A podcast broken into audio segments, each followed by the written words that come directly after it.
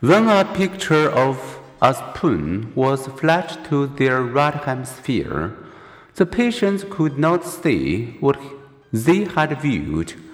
But when asked to identify what they had viewed by feeling an assortment of hidden objects with their left hand, they readily selected the spoon. If the experimenter said correct, the patient might reply, What? Correct? How could I possibly pick out the correct object when I don't know what I saw? It is, of course, the left hemisphere doing the talking here, bewildered by what the nonverbal right hemisphere knows.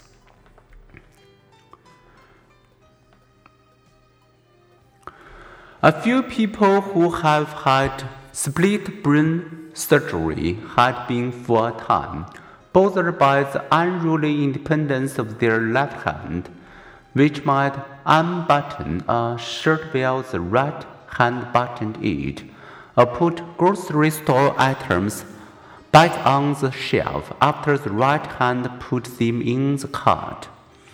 It was as if each hemisphere was thinking, I have a mind to wear my green shirt today. Indeed, said Sperry, split brain surgery leaves the people with two separate minds. With a split brain, both hemispheres can uh, comprehend and follow an instruction to copy simultaneously different figures with left and right hands.